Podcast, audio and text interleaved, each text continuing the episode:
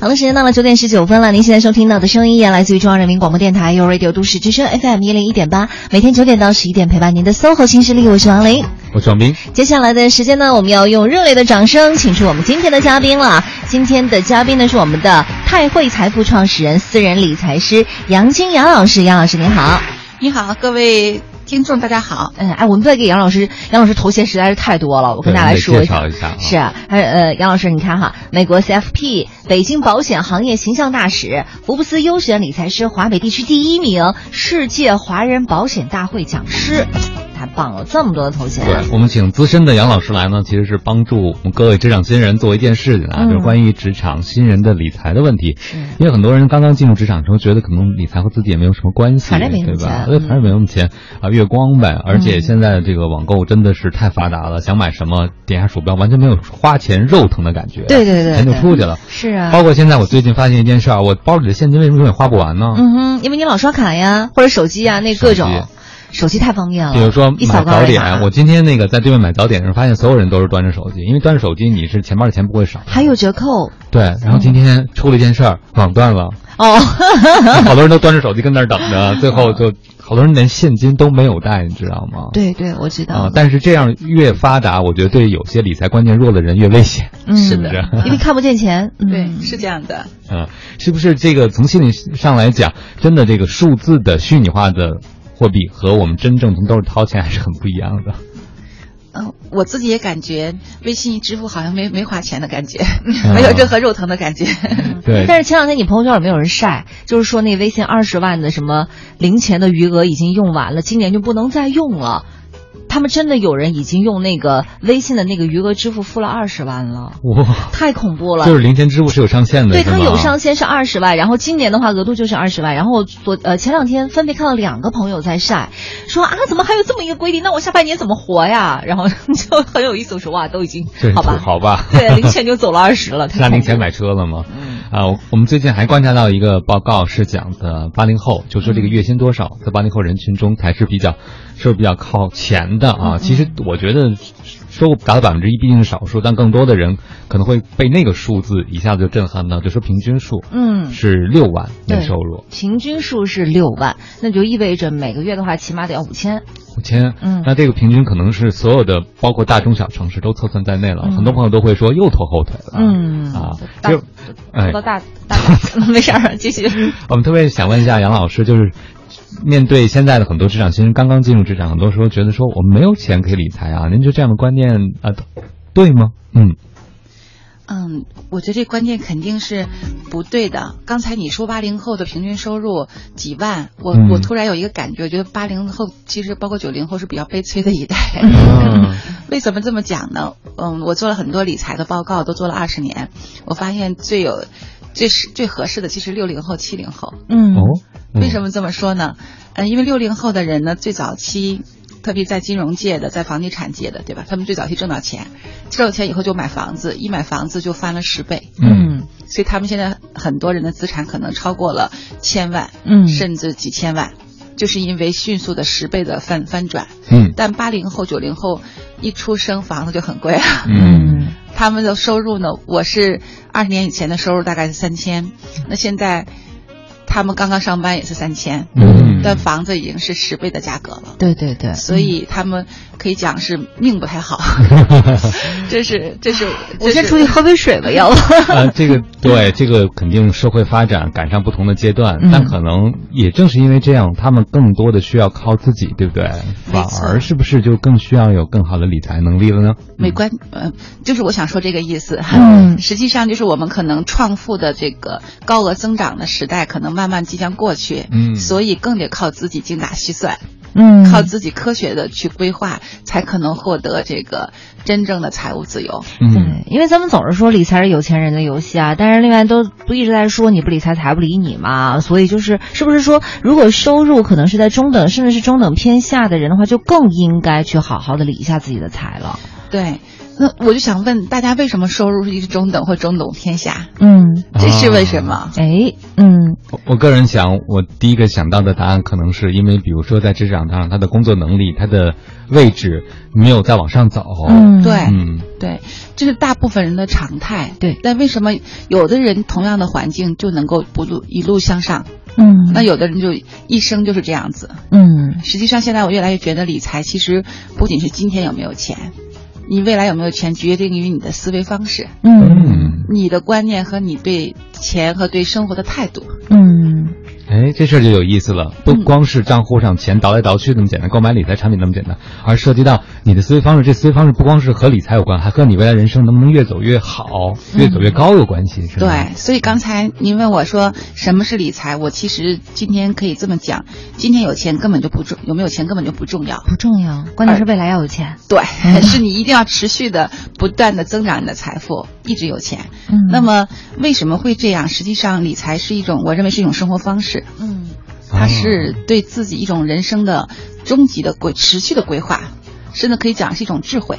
嗯，那您刚才讲到了，比如说这可能是一种思维方式的差异，能不能跟我们讲几个？比如说您觉得典型的在，呃，不管是您刚才讲到了这个理财，就如同人生规划是对一样的，对有什么典型的陷阱呢？您观察到的，嗯特别是对于年轻的朋友啊，对我简单说一个我印象特深的哈，嗯我有一个同事，今年假如说他嗯他四十多岁了，然后一直财务上其实就不是很乐观，啊，就是满足基本基本生存而已。嗯他是北京人，不用租房子，可能会好一点。然后我问他，我说为什么你一直是这种状态？因为他从别的地方到我们这个部门，他说我对钱不感兴趣。嗯哦，对，嗯、他觉得我觉得我不太需要太多钱，但实际上生活是需要钱的。嗯然后我就想起我另外一个客户给我很大的一个触动和刺激啊，这个我那客户那天请我吃饭，他是个男士，大概七四年，然后他就说杨晶，我今天请你吃饭是因为你帮我，嗯，做了规划，同时我说说我最后一个目标实现了。嗯，我说你什么目标实现？他说我来北京的第二天下了火车，我自己给自己做了一个人生规划，就写了十四个清单。就哇我14这哦个我要清单嗯做十十四个事儿，达成十四个目标。第一个目标就是在北京，呃，多长时间把自己母亲接过来，嗯，什么时候结婚，然后什么时候收入过百万，什么收入过千万，嗯，甚至最后一个是我我考入哪个名牌的 MBA。嗯，结果他请我吃饭那一天是全部都实现了。那您负责的那部分是哪一部分呢？嗯我是帮他做的那个他在成长过程中那个保险啊和财富管理的规划，嗯他甚至把我的课件儿都看了，嗯就是我学理财师的课件儿他都看了一遍，嗯哇哦，所以他对我的触动是非常大的嗯。包括我这个同事，我一突然一个意识，在理财中其实是人，嗯你想要就容易有，如果你强烈渴望就一定可以有。嗯，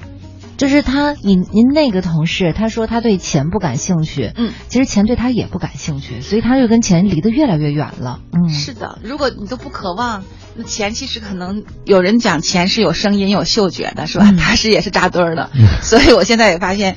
越有钱的客户越有钱。嗯啊，越说我不爱钱的人，真的越没有钱。嗯，所以人是人的内内在的那种态度，可能是决定有没有钱的核心问题。所以我一直想问职场年轻人的一个关键问题：说，我现在反正也没有钱，不用理财。那我想问你，你将来打算什么时候有钱？ 哈、嗯啊，你怎么去思考钱的问题？嗯，他他们可能会觉得说到那天有钱了就有钱了，这事儿就对自动发生了，是不是？但其实你那天有没有钱，取决于你今天做了些什么。对啊哎呀，汪老师太开心了！下了节目以后，终于可以撕去我所有的伪装 了。我就是爱钱，怎么了？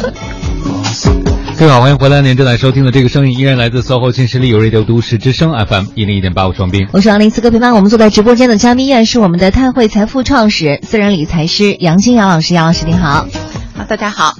欢迎杨老师，杨老师刚才给我们开了个窍啊，就说实际上理财不简单的是一个数字的游戏，不光简单是对钱的一个打理，更重要的是对人生的规划。对，对吧它跟人是密切相关的，尤其是你到底想不想，有没有这样的一个理财的这样的一个意愿？对，其实我听了您说，我更觉得让自己增值是一个保值最好的办法， 是吗？ 嗯是的。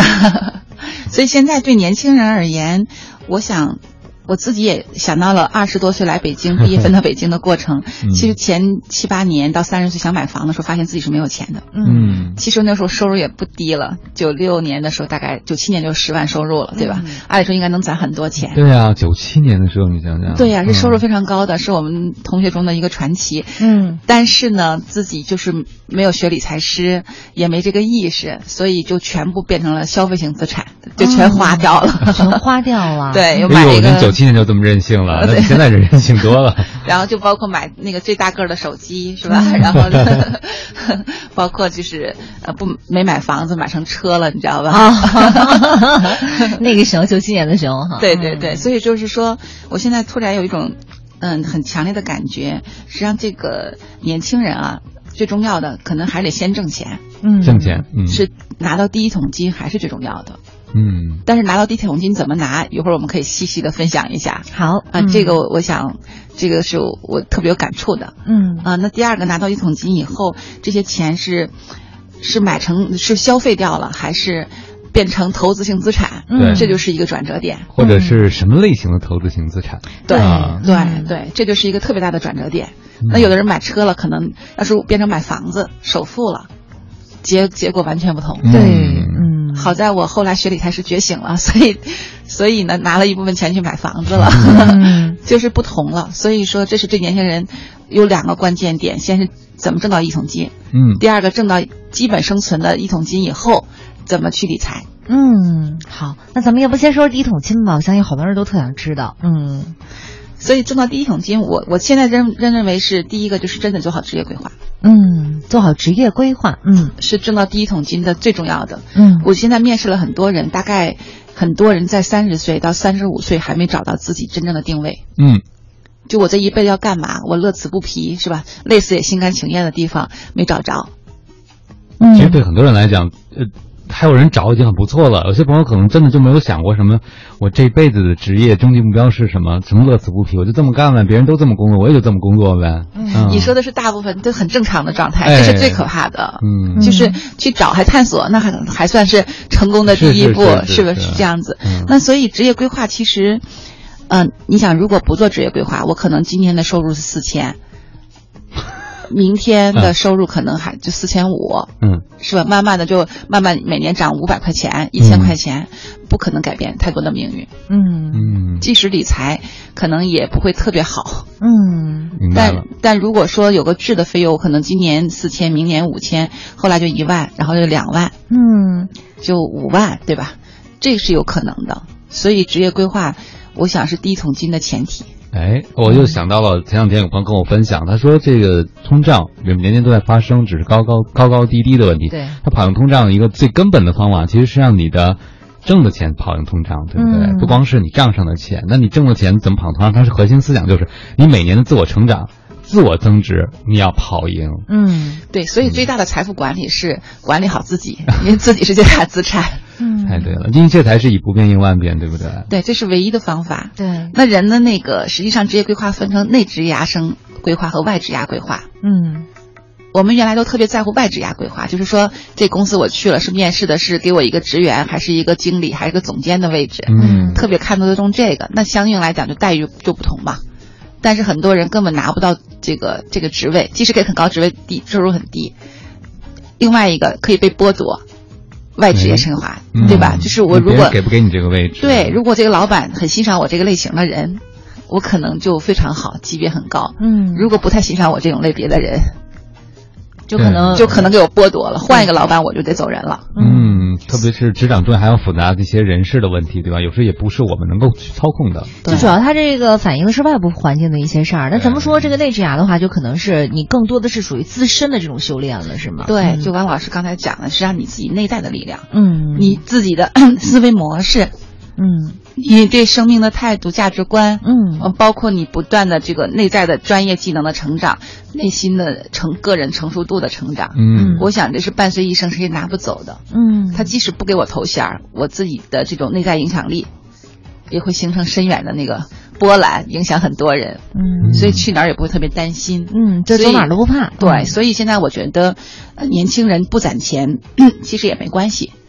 就是刚刚你看刚刚毕业的人挣四五千块钱，其实很难攒钱的。哎，是吧？房租除去以房租后除交去通加费，吃饭，对基本上对就对所剩无几了。但是呢，唯一的就是要投资，就可以消费。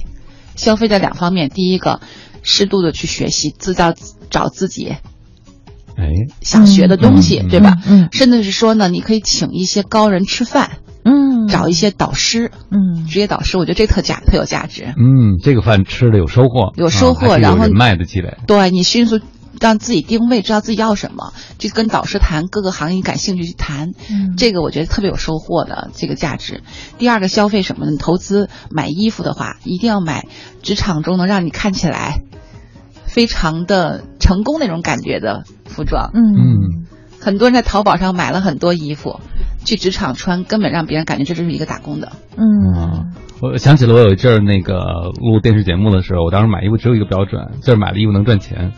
买这衣服能赚钱，就是能上镜嘛，啊哦就这么简单。嗯就是说我穿这衣服是有功能性的，要不我就能去讲课，要不我就能上镜，我会觉得这衣服能够创造额外价值。嗯否则我就买最便宜的，因为反正也不涉及到，比如出镜会被别人看到，你就穿自己舒服最随便的就行了。啊是，所以咱们俩来上节目的时候都是这样的，是吗？还有哎我，所以我想，可能您背后说到的这些，貌似是购买的策略，实际上是思维策略，对吧？其实但是你已是经个在投资了嘛。是投资自己的策略。啊，我我记得我一个 朋友也是我一个客户跟我讲，他说他是财务总监，考了所有的呃那个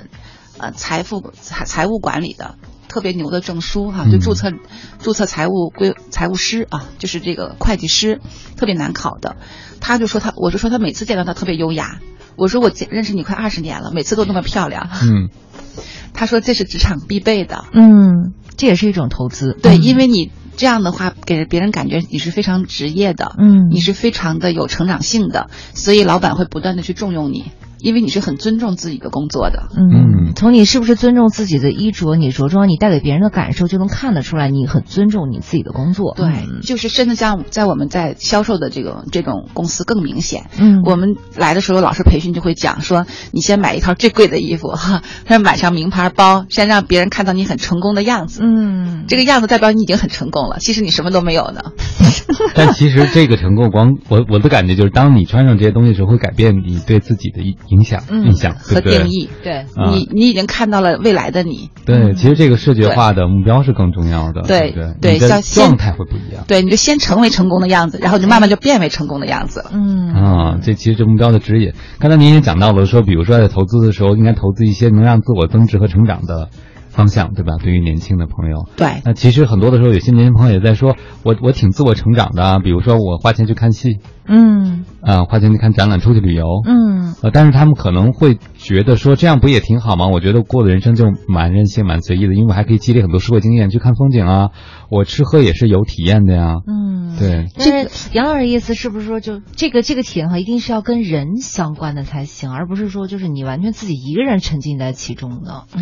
你想，如果我就挣了五千多块钱嗯的时候， 你能玩什么是吧？ 对， 你能玩什么？然后你玩的是非常短暂的，可能就是新马泰就新街口游一游，是吧？这个过程。但是如果你真的花一段时间先把自己投资起来，嗯你以后玩的时间很长，或者是说你跟人打交道过程中，其实也是一种旅游，也是一种经历。嗯。好的，时间到了九点四十九分了。您现在收听到的声音来自于中央人民广播电台 u Radio 都市之声 FM 一零一点八，每天的九点到十一点陪伴您的搜狐新势力，我是王琳。我说明此刻陪伴我们坐在直播间的嘉宾依然是我们泰汇财富创始人、私人理财师杨金杨老师。杨老师你好，大家好，欢迎杨老师。那么有位朋友听了杨老师说以后，觉得杨老师说很有道理啊，就问了个自己的问题，说老师啊，过去的经验您也提到了，可能当时买房好，后来涨了这么多倍，但是现在呢，我们该怎么选择？是买房还是理财？我现在的基本情况就是月薪七千元，三十岁，目前还没有成家，我外地人在天津啊，我该怎么规划呢？哎嗯嗯，这个是所有年轻人都是最大的一个问题，买房的问题嗯啊，买房的问题，题，因为买房基本是被导引成第一需求了，是啊吧？，对，我是这么看的，买房子实际上现在房子就是一个保值的工具。嗯如果是作为特别大的增值，其实已经过了那个黄金时代了，嗯，就不像我说的六零后，他们的房子可以从五千涨到五五万万到十万，嗯对吧？但现在买房子，你可能是两万，以后可能慢慢两万五、三万，它是这样一个自然成长的过程，翻倍的机会几乎是很难了。嗯所以呢，如果我想自住，我为了自己强迫自己存钱，我完全存不下钱的那种态度，我觉得买个小房子没有问题。嗯但是买房子呢，你要评估，要做个平衡。我认为人生其实是个平衡的智慧。对，第一个呢，我其实是比较反对买特远的，嗯就是在郊区的房子。嗯如果我一天工作时间来回在路上三个小时，我认为那三个小时是极昂贵的成本，嗯，因为最值钱的是你的时间，对对对，哎嗯，是吧？？你为了住在自己的那个小窝里，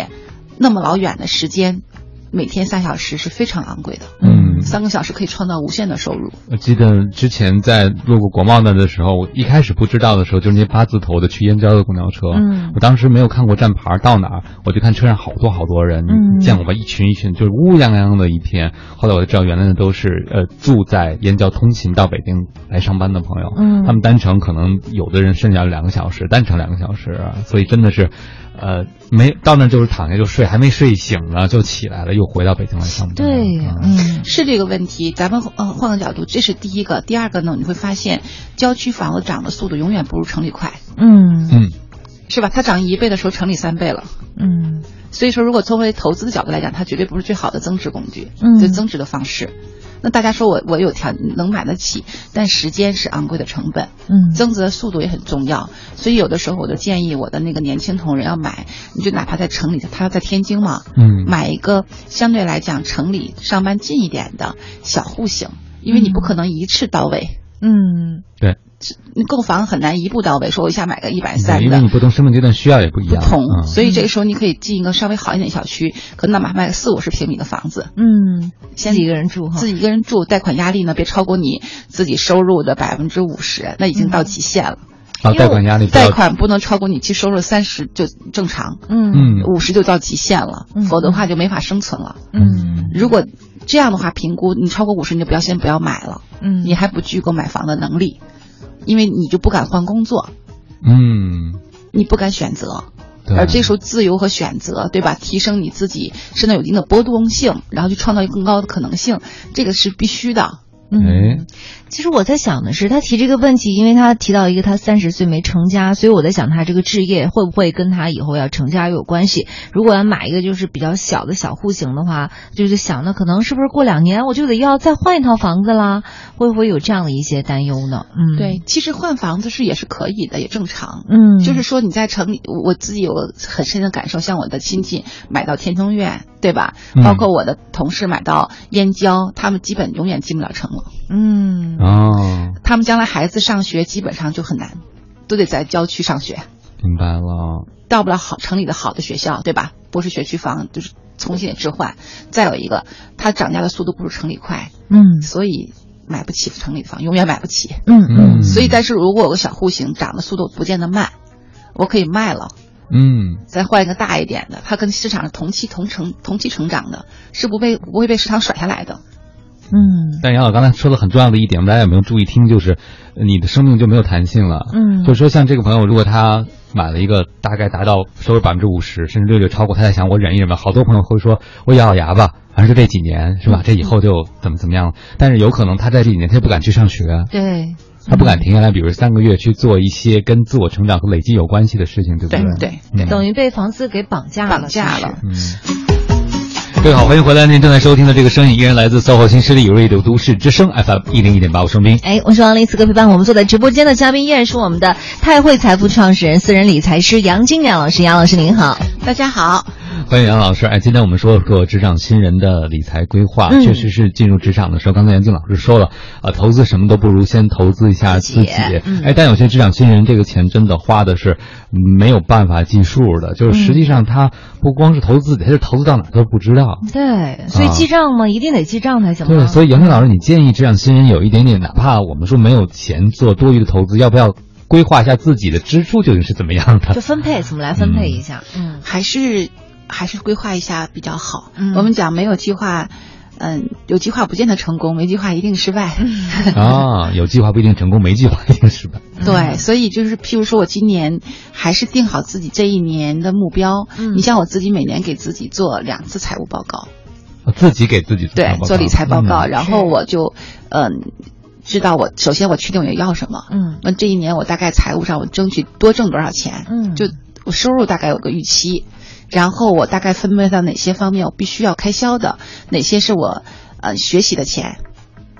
哪些是我旅行的钱，嗯啊、哪些是我在工作上投入的钱。嗯，那这个大概的各自所占的百分比的话，是一个什么样的构成呢？比如、嗯这个就是跟呃你的收收入入有有关系了，关系对吧？嗯你的收入不同，比例可能就不同了。嗯嗯然后这种情况你都规划好了以后，你心里会非常有数。嗯然后我就到年终的时候给自己做一次总结，发现哇，这个数字离我那个目标越来越近了，你就很开心。其实你关注什么，容易就获得什么。嗯啊，就像生活在下盘棋，你在规划中，你就看，假如我看到数字增长，我特别开心。嗯然后我发现离我的退休目标越来越近了，就更自信了。在工作中你会更从容，因为你心里有底了啊，心里有底了。对工作的依赖性，从内心这种不安全感在下降哈。对你不是今天必须这样，必须挣到钱，否则的话明天就没法活了。不是， 是因为你现在可以做从长打算，你可以好好工作，热爱你的工作，嗯，因为你知道只要这样，你的钱会越来越多。嗯然后你现在钱很多，让你就更从容，嗯，哎它是一个良性的循环。嗯，这其实也是为以后能更加任性做好准备，是吧？啊对，嗯，那今天咱们不是来聊这个职场新人嘛？就职场新人的话，他们可能就是呃更急切的很想知道一下具体每个月我这个收入该怎么样来安排。就假设咱们现在一个呃刚刚毕业的一个大学生，他这个一一个月的月薪可能就只有三千块钱，就是咱们您您可以就是告诉他，比如说按比例来分配，百分之十去干什么，或者哪一笔钱可以存下来，咱们去做一些就是投资性的一些东西，然后哪些钱是可以支出的呢？ 嗯。可以，如果他一个月能挣呃能剩三千，可以吧？如果他挣挣三千就不谈哎这这些了，三天那个还把这些东西都付不是完了就完房了。租，房租什么的都付付对完了， 对对对，然后我再想他分三千钱块钱不够付那么房说一租个的嘛。听友的对例子吧，对有对一个嗯嗯单身男青年，他说自己在北京工作啊，月薪一万，除嗯去房租，他应该是合租是一千五。嗯嗯那他就想问问杨老师，您建议像我这样的人选择什么样的理财方式，或者说不理财的话，我这钱该怎么放到不同的篮子里？您觉得比例是合适的？对嗯，他还说自己不着急结婚，他一个人是够花的，嗯，你看他，假如说房子租的还挺好，挺便宜的合租哈。他假如说，嗯，一个月房子一千五，他我再给他四千块钱的开销钱，可以吧？嗯，生活品质不会太差，是吧？对这里包含吃饭的钱，我觉得可以拿出来，剩下还剩五千，啊，可以吧？就剩剩五千块钱。嗯我建议他拿出来一千块钱去学习，嗯，就日积月累攒一万块钱或者攒五千块钱。我我自己每年都会有学习计划，嗯所以我知道一般的课程的价格。嗯好的课程呢，吧大概一天两千到三千，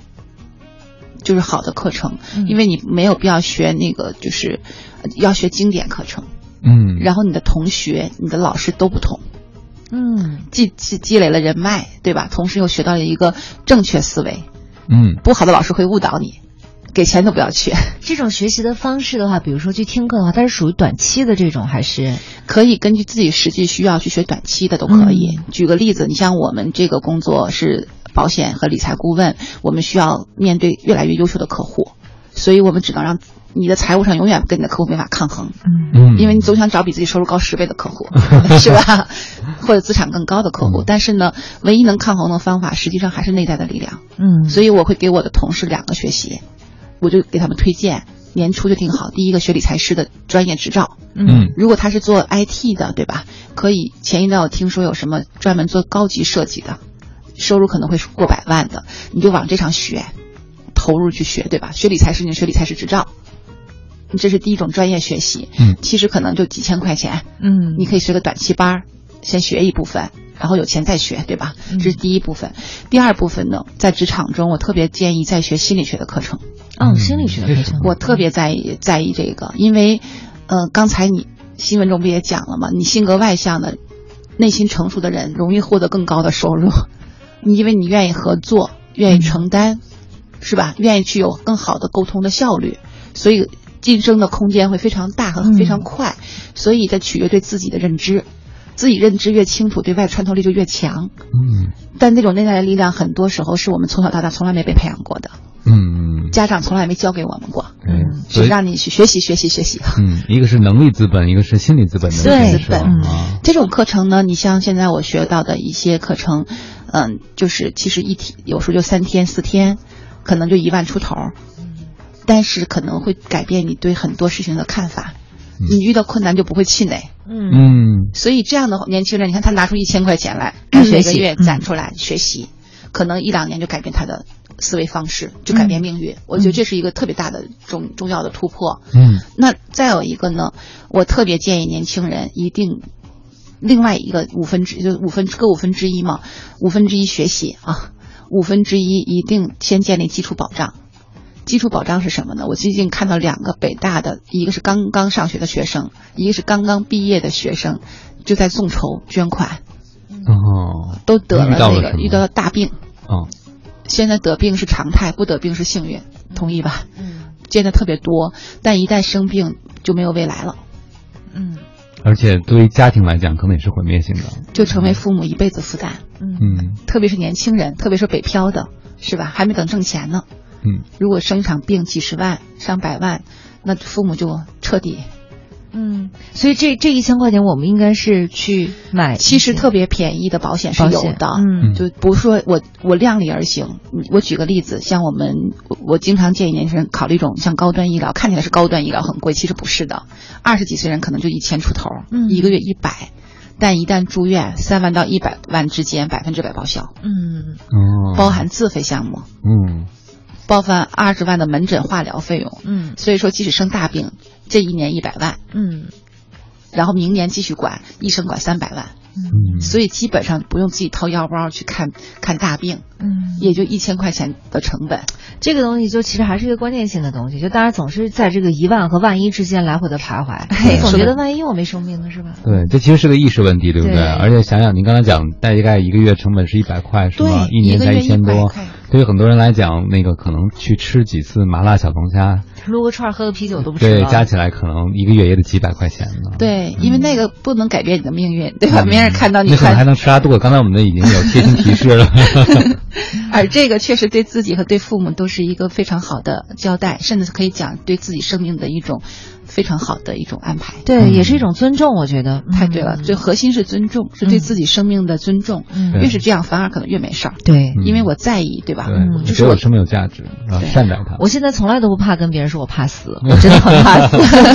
那关键是，光恐惧之外，还为你的担心、你的担忧做了些什么？我觉得是更重要的。你像我做理财师，首先我要我的钱不损失，嗯，这是增值的前提，对吧？哎，嗯但如果我损失钱，像生病，可能让我的积蓄，我举个例子，前一天嗯上个月六月份。我我们有一个客户拿了一个报销单据，我一看就惊呆了。三十六岁的一个女孩儿，就在外企公，就是一般的一个外企公司， 颈动脉瘤，呃，嗯颈动脉堵塞。你知道她不到二十天花多少钱吗？嗯，多少钱啊？五十八万。嗯不到十二天啊。对，然后它的是三个支架，因为这个堵塞嘛，就支架一个支架十五万，嗯，三个个支架就哦四十五万，光材料费呢，手术呃就是手术费、药费才两万块钱，嗯材料费五十五万。他幸好有社保啊，就只报了三十万，剩下二十八万自费。嗯我现在这小年轻人呀，刚刚入职场，他的住院押金三十万，嗯就很多年轻人连住院都住不进去，嗯押金都没有，嗯，很现实。但如果买保险的话，这些都能报的是都吗？能报。哦，所以这二十八万就全都 cover 掉，全报销了。嗯嗯。其他成本就一千多块钱。嗯，哎呀，王老师，这个年轻人当时想不到的，就像你说的，这人在山这边有时候想，哇，那个下山落日离我太远了，对不对啊？我身体这么好，怎么会有问题呢？ 对，但是万一呢，嗯是吧？这是大问题。关键是成本并不高，如果要成本太高了，你说你搏一搏，那我身体好就算了，但是一个月很少的钱，一个月一百块钱，都所有人都是微不足道的。对，对这个是对二十多岁的小朋友来说的哈。对因为你越年轻买越便宜，吧对对对对，啊所那以职场新人只能买那种消费型的便宜的保险，哎，这样子我觉得非常合适兜底儿，嗯嗯嗯，因为他还没有能力特别多钱去储蓄，对吧？嗯所以这是他第一步要考虑的医疗，对，然后还有身故。也就嗯四五杯咖啡的钱，我算了一下，对，嗯然后你包括这才一个月一百，身故保险其实更便宜。就是身故保险的意思是我不在了，我去照顾我父母，嗯，对，嗯，身故保险，是吧？嗯就我这承比喻担的很第一贴份切责任是照顾父母，嗯第一张保单受益人应该写成父母，这都是我觉得我的第一张保单就是我给我妈买的，然后我自己身故金给我父母，哦嗯。因为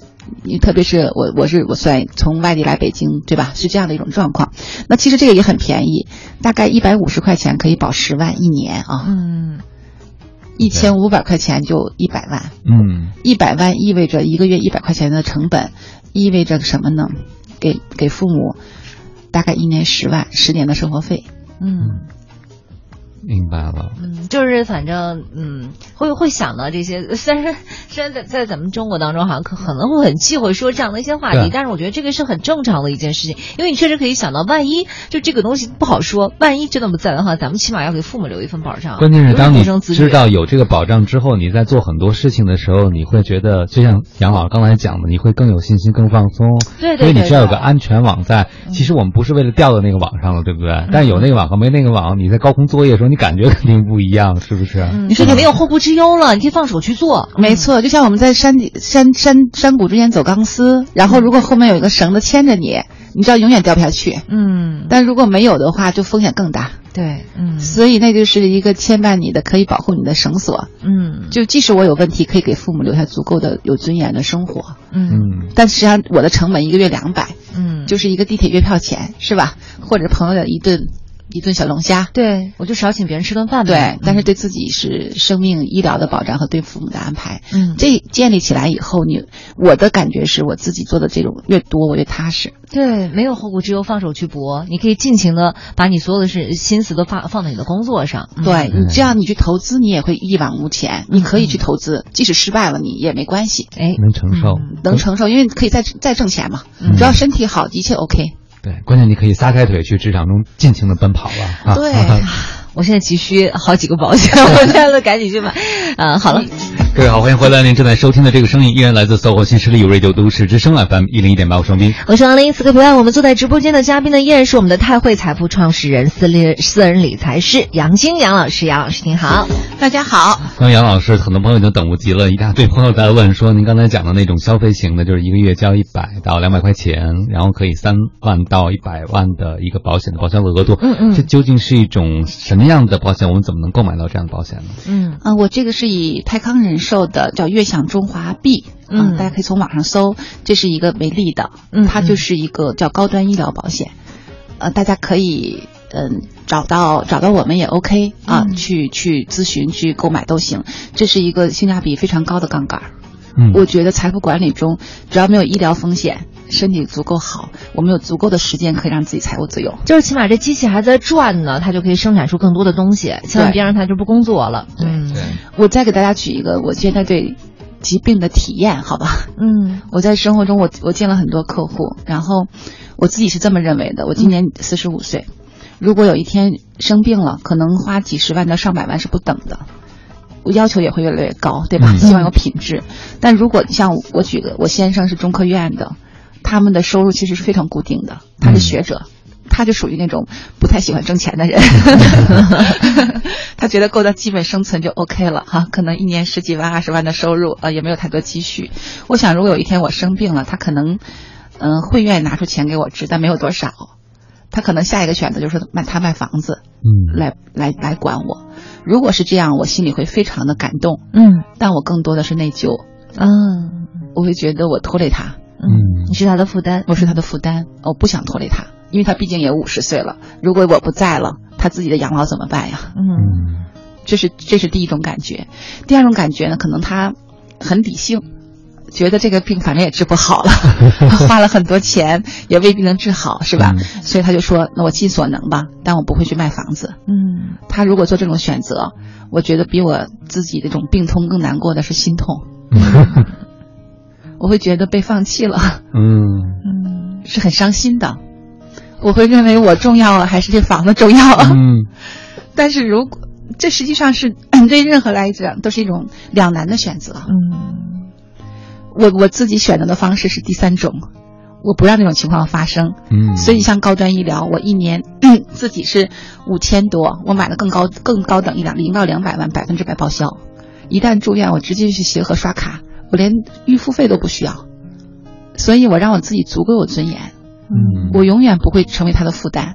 另外一个客观的讲，在人生中，我认为永远不要考验人性。嗯嗯，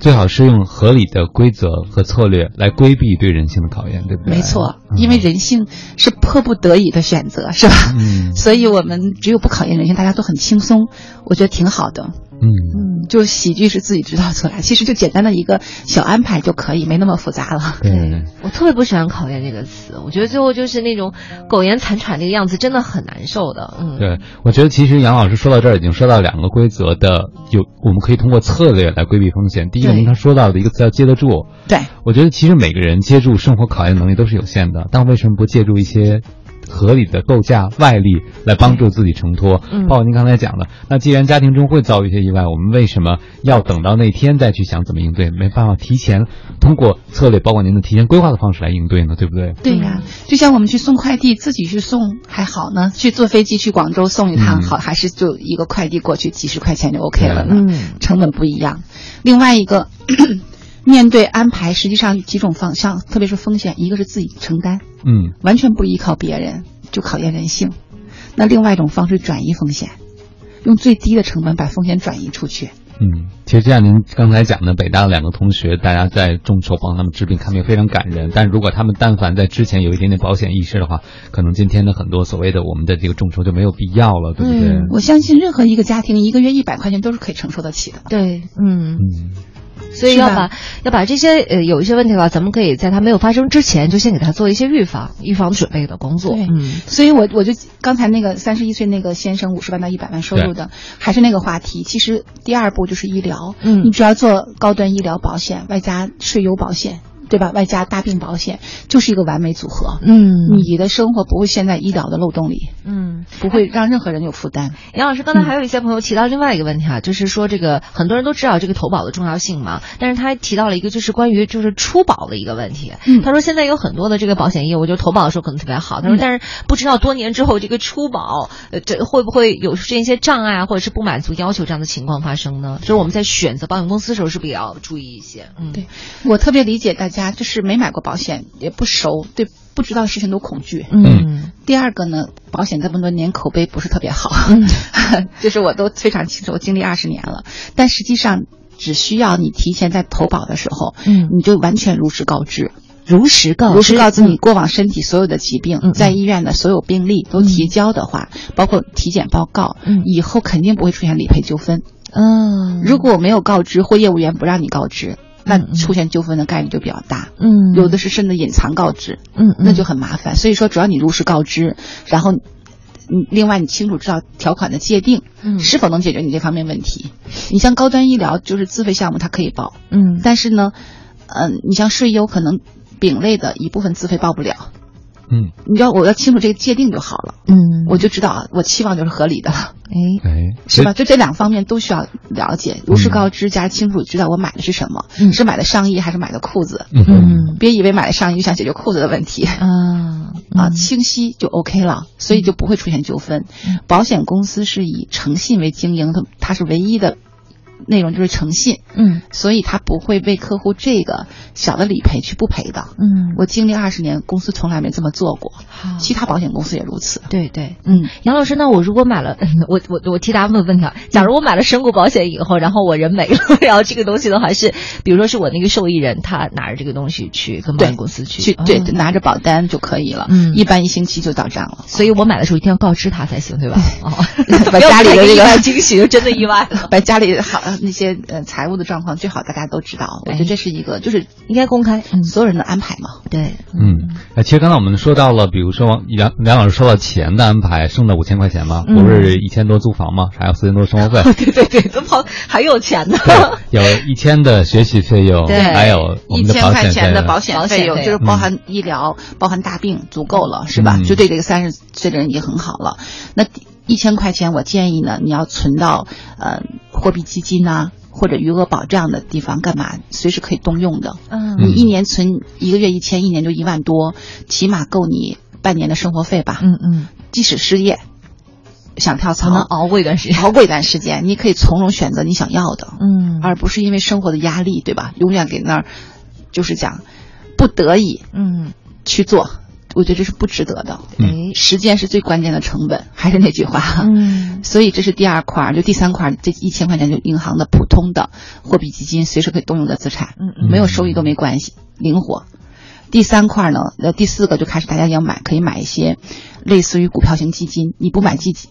就可你可买指数基金，嗯嗯，就一个月一个月定投，嗯，是这样子吧？就这个，因为它时间长了，五年时间下来就可能给你带来，因为平均下来百分之七和八的收益，如果放在五年到十年还是很正常的。嗯利滚利复利，复利大家知道，如果百分之八的话，大概九年你的钱就会翻一倍，嗯哇我十万就会变成二十万。嗯所以呢，嗯，增值两种方式，一种是靠博弈，对吧？一种靠复利。嗯博弈和复利，对，和所以复利是最有效的工具，嗯，是我们普通人致富最好的方法。普通人致富最好因为的，博弈可能还涉及到一些你的专业的判断，对包对括对时机，包括风险，对不对？对嗯，对，所以博弈和这个就是你看，我们创业有时候是博弈，对吧？就一个战略的思考，有时候是博弈，嗯但是建立在你的经验上，那就长期复利是我们所有人致富的最好的方法，嗯稳定长期。嗯巴菲特不是最牛的，他一年收益平均下来二十多，嗯那很多人一年就翻一倍，嗯，但巴菲特是长期复利，嗯持续这样，他跑赢了所有人。对，他最后其实是用常识保证所有人，对不对？，对，所以我们可以用复利，这是我说的这这一千块钱，嗯还剩一千块钱呢，大家可以做点类似于债券类的这种资产，债券型基金买一点，也是一个月一个月定投，等于你资产中所有的几乎都有了。嗯我想你攒五年、十年，可以弄个首付了啊啊，买个小房子，对吧？哦，然后不是那个首富哈啊，对，就是弄个你自己的那个首付款去买个房子，对吧，好一点的地段了，可以不见得很大。同时，你剩下的每年的每个月的积蓄继续理财。嗯，欢迎大家依然守候收听 u Radio 都市之声 FM 一零一点八，正在为您直播的《搜 o 新势力》，我是王琳。我双兵，此刻跟我们一起坐在直播间的嘉宾依然是我们泰汇财富创始人、私人理财师杨青杨老师。杨老师您好，啊，大家好，欢迎杨老师。我们有位朋友，我还是替他问一句吧，因为我觉得他问的问题挺有典型性的。嗯他三十六岁未婚，就单身啊，女。他说适合什么样的险种？我觉得他代表了一群人，因为现在很多的女生越来越独立了，嗯就并不是说一定要走进家庭对生育，他们可能会选择独自生活。对这个时候对他们来说，生活一个最大的考验就是我独自生活，要是应对万一的话，作为一个单身女性，我需要在自己的生活保障上做什么安排？嗯嗯对，其实还是就刚才讲走那几个台阶，嗯第一个台阶还是需要，如果他，我觉得都在意父母，是吧？ 很便宜的是保费。照顾父母的这个资产，就嗯生母保障。第二，大病保险和医疗，高端医疗和这税优组合在一起，让自己医疗没有漏洞。嗯因为成家的人可能还有老老公可以靠一下，哎，是吧？那他只能靠父母了，嗯而父母退休以后是完全是需要被照顾的人群了，嗯嗯所以他给自己做一个备胎是很重要的。哎嗯这是但但就只能靠自己是吧？或者靠靠保险。那第三块呢，他可以给自己建立一点嗯储蓄的养老年金。啊，杨老我对，就是等于三十，他是三十六三十六岁吧，存十年存到四十六岁，嗯对吧？然后五十岁开始一点点领钱，嗯用三四十岁的自己照顾五六十岁以后的自己，这是非常好的方式。嗯，就自己对自己负责，对，就是让自己给自己开工资，嗯嗯让自己不用工作也可以对，很轻这松。很多年轻人可能现在都想到了，比如说不再只依靠社会化的养老，还有自己的一些补充。但是所谓的养老年金是我存进去多少，然后最后我就慢慢再把自己存的钱领出来，是这个概念吗？还是的，它嗯就是应该有增值吧？有增值。其实举个例子吧，可能我存十年存了呃五十万，嗯但是我慢慢领，可能领回来一百五十万嗯到两百万，其实就两两年越年轻倍数越多，就是我活时间越长嗯领的领的越嗯越多。，然后你年轻的时候越早存，其实以后你领的越多，时嗯间的复利和增值。嗯其实保险本身是复利，通货膨胀也是复利，嗯他们两个可以是非常好的，就是通过保险来跟通货膨胀慢慢持平的方式。嗯就看他能不能跑赢他，对，嗯另外他是个长跑冠军，没错，嗯就是马拉松，就是马拉松中那个肯尼亚黑人对越跑越快的那种复 复利利嘛对吧。所以说，这个等等于从三十六岁开始攒钱是最好的方式了。嗯好的，我们有一位朋友问了一个问题啊，我觉得杨老师其实您今天说的不光是理财，还是一种人生思考方式。哎所以有位听友他说，我自己是博士毕业，在事业单位做技术工作，请问除了杨老师啊，除了本职的技术工作之外呢，我还应该学些什么方面的知识呢？这生涯规划的问题，因为他现在感觉自己除了上班，基本都不看书了，然后嗯生活也挺无聊的。嗯，他在事业单位做技术型的工作哈。对，因为今天杨老师在一开始就说了，其实这理财关键还是你要有自理能力，先理人，先把自己先理明白了啊、所以他就问了这么一个问题啊，嗯啊，这个我特别能理解。我有两个建议啊，一种就是说，他想不想当一个好父亲，是吧？嗯，啊，想不想当一个好丈夫？如果这个他也很在意的话，是生活中很重要的一部分。如果能让家人觉得很温暖，他，我觉得上心理学的课程啊，譬如说像萨提亚也好，是吧？嗯什么教练技术也好，就类似很多这这种类型的，他可以去学习，更透彻了解自己，了解到别人的需要。嗯，第一个就是，如果职场中没有发想再发展的企图的话，可以在家庭中嗯做父亲、做老公，自我的内心成长方面有所投入。这个投入好了，实际上你对自己了解了，你就会对很多人了解，对自己同事和领导都了解。嗯，其实我上完课以后，以前我的同事说你就是目的目标感特别强，你根本就不顾我们 的感受。 我当时认为是说我带领你们大家越来越好，不就很好了吗？但实际上大家要的是你对他的关心，是吧？嗯但后来你上完课发现大家需要这个，我也要好好做，嗯结果反而更融洽，团队更有爆发力。嗯这就是对自己生活和对团队的改变。嗯那第二种呢，就是在职场中，呃，技术毕竟它也要慢慢。呃有一个管理和协调是吧？我觉得领导力的课程其实是可以上的，嗯嗯哦，领导力的课程，嗯对，就更有效的管理好自己也许时间和，甚至是一种积极价值观，我觉得嗯那个是特别值得、嗯思维模式，特别值得去探讨的事儿。关键是也许您发现发现自己热情就找回来了呢，对吧？ 对对嗯在这个过程当中就能找回来。对，其实被卡住可能每个人都有，关键是卡住的时候你是坐那儿想呢，还是起而行动？嗯对，它等于说你通过学习，我觉得学习给我带来我我们很多希望感。原来我们一开始可能只为自己生存解决了，你就会发现突然人生就没有意思了。嗯但是如果通过学习，你突然发现有一天你的第二次生命诞生了，嗯，那个生命就是使命。对嗯如果有一天你发现你在这个世界上需要为别人做什么的，你的所有的目标转向成对别人有什么意义，嗯有什么价值，你会有无穷的动力，可能不知道疲惫，甚至是说你很喜悦，学习的过程其实是一个扩大自己格局的这样的一个过程。对，让自己无限广阔的过程，有希望的过程。他是博士，肯定很有学习力。嗯对这个心灵之门如果打开的话，或者更更更完善的话，他自己可能会无比喜悦啊。对嗯，因为时间的话已经十点五十五分了，今天我们到这儿就要先暂告一段落了。特别感谢杨老师今天来跟我们分享了很多的故事，而且不仅仅说的是理财，还说了很多做人的道理。嗯，其实我想，最好的人生规划就是人越活可能是越多，而那嗯些不得不做的事情、必须做的事情越来越少。是的，明天和后天就是两天周末的时间了，大家也可以参考一下杨老师刚才给大家提出的一些建议哈，咱们好好的规划一下自己后面的人生。再一次感谢杨老师今天做客我们的节目，谢谢您嗯啊啊，非常感谢大家。